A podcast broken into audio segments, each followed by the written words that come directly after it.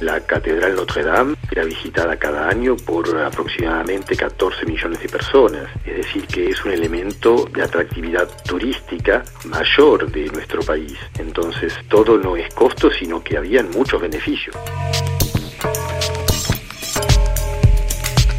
Como resume Pablo Katz, arquitecto y miembro titular de la Academia de Arquitectura de Francia, apagado el incendio de la Catedral de Notre Dame, surgen las consideraciones prácticas y las controversias, el costo de la reconstrucción, la financiación, quién debe asumirla, en síntesis, la gestión de los bienes culturales. ¿El patrimonio es un lastre o un motor económico? Juan Martín Fernández, del Departamento Economía Aplicada y Gestión del Patrimonio Cultural en la Universidad Complutense de Madrid.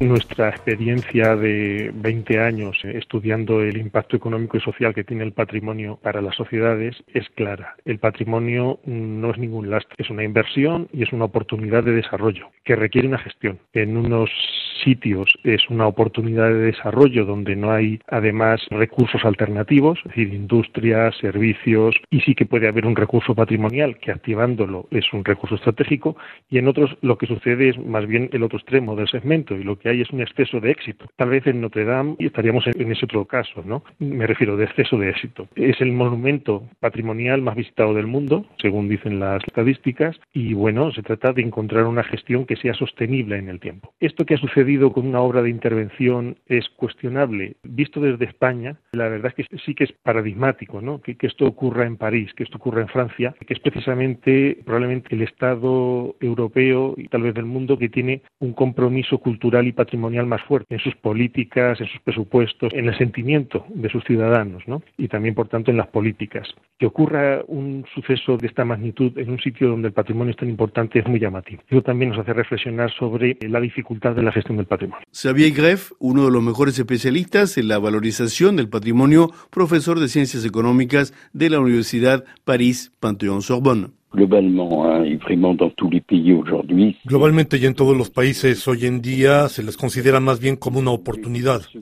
El problema es que quienes aprovechan dicha oportunidad, es decir, las empresas de un territorio, hoteles, restaurantes, etcétera, no son los mismos que generalmente deben soportar los costos de funcionamiento. Y Notre Dame es un buen ejemplo, incluido el costo de la conservación. En resumen, es una oportunidad para la gran mayoría de actores de un territorio, pero se transforma en una carga para actores muy precisos. Si tomamos Notre Dame, cuya conservación es asegurada por el Estado según la ley de 1905, es un monumento cuya entrada es gratuita, que atrae un sinnúmero de beneficios, evidentemente para toda la economía parisina y nacional, pero reposa sobre el Estado. Podemos decir entonces que Notre Dame es una oportunidad para Francia y una carga para el Estado francés.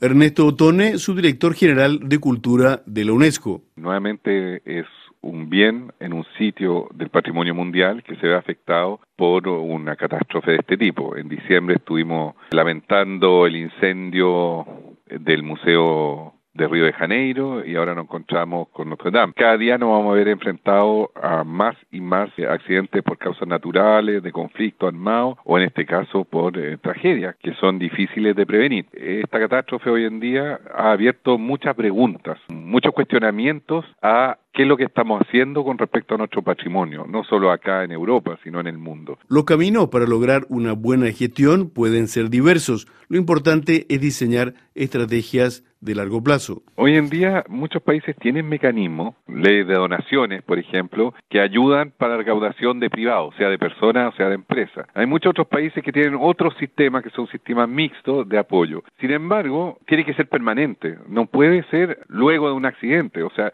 es decir, si en cuatro horas, entre cuatro empresarios, recaudaron casi 600 millones en su momento, cuatro horas tenían recaudado 600 millones, usted entenderá que si se lograse con esos recursos privados anualmente, se podrían estar restaurando muchas obras patrimoniales. El tema es que generalmente se hace individualmente, proyecto por proyecto, y así es muy difícil tener una visión global de las necesidades y las prioridades del rescate del patrimonio, de la restauración o de la salvaguardia de estos inmuebles. Por lo tanto, lo que hay que buscar es una estrategia más bien de largo plazo, y no solamente para dar respuesta a situaciones como las que estamos viviendo. Y eso es un desafío mayor que hay que coordinar y que hay que debatir, discutir y buscar cuáles son los mejores métodos. Pero acá he escuchado muchas voces que dicen, pero ¿por qué no es el Estado que se hace cargo? Porque el Estado lamentablemente no tiene los recursos hoy en día, ningún Estado en el mundo, para asumir solo su compromiso en torno al patrimonio. Yo creo que tiene que ser una responsabilidad compartida compartida entre quienes asumen los costos y quienes perciben los beneficios. Xavier Greff. Aquellos que se benefician no son necesariamente los que administran o son propietarios del monumento. Es una constatación, no es una crítica. El problema es recuperar parte de ese dinero de quienes se benefician para el mantenimiento del monumento. Tomemos el caso de muchas ciudades provinciales en Francia con zonas peatonales, zonas comerciales ligadas a un urbanismo marcado por el patrimonio. Son zonas de gran atractividad con efectos positivos para la ciudad. Los comerciantes dirán, nosotros pagamos impuestos, devolvemos a la colectividad parte de los beneficios de las inversiones en los sitios patrimoniales. Pero si queremos que sea sustentable a largo plazo, pienso que hay que vigilar un poco de más cerca porque cuando hay un tal desequilibrio entre el que paga y el que se beneficia, puede ser delicado. No hay que olvidar que todo ese turismo generado por los bienes patrimoniales tiene costos en materia de medio ambiente, combustión, etcétera, costos que tarde o temprano deberán ser cubiertos. El gran ejemplo es Venecia.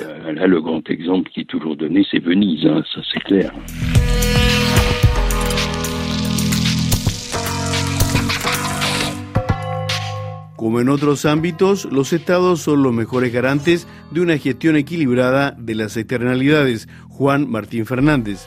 Cada sociedad, cada país, cada administración tiene que decidir cómo gestiona los recursos con los que financia el principal elemento de atracción cultural del país, que puede ser Notre Dame, o una pequeña capilla en Normandía. Eso es decisión de cada sociedad, en mi opinión.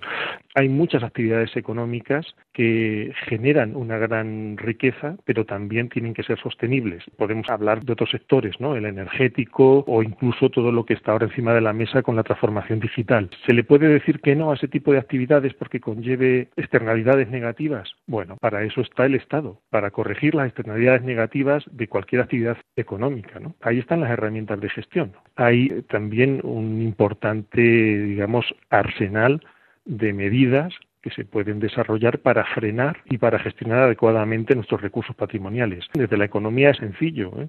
y es simplemente elevando el precio, elevando el precio y que aquellos que quieran consumir ese bien que hay que preservar y que tiene unas externalidades positivas y que por tanto hay que corregir externalidades negativas, pues bueno, entra la administración pública aumentando el precio de ese consumo de ese bien, por ejemplo, mediante impuestos. Por supuesto habrá sectores que estén disconformes con esto, ¿no? Hosteleros, en fin, pero esa es la responsabilidad de la sociedad saber hacia qué tipo de explotación o de utilización del patrimonio queremos ir, ¿no? Pero insisto, esto no es ajeno a cualquier otro tipo de actividad económica. No vale, como digo, producir energía de cualquier manera, ¿no? Queremos una transición energética no contaminante y demás. Pues en el patrimonio estamos en términos paralelos, ¿no? Cerremos este espacio con Ernesto Otone, subdirector general de Cultura de la UNESCO. Yo creo que en gran parte del mundo hoy en día a nivel del discurso, el patrimonio es importante. Usted ve el discurso de todas las autoridades políticas, públicas, que, hacen gárgaras con la importancia de la identidad, de la memoria, eh, de, de, de, la historia eh, de los pueblos.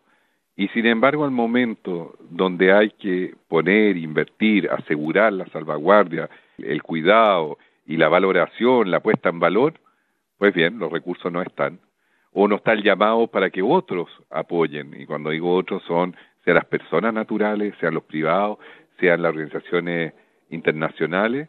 Y por lo tanto ahí hay que cambiar un poco el chip, porque efectivamente frente a esta tragedia vuelve a salir el tema, pero lo que hay que tenerlo es permanente en el tiempo y asegurar que en las políticas públicas está integrado esta noción de que sin patrimonio no tenemos historia y sin historia perdemos identidad. Tal vez el caso de Notre Dame marque un hito en esta reflexión, en todo caso es seguro que alimentará y enriquecerá el debate sobre la gestión de los bienes culturales.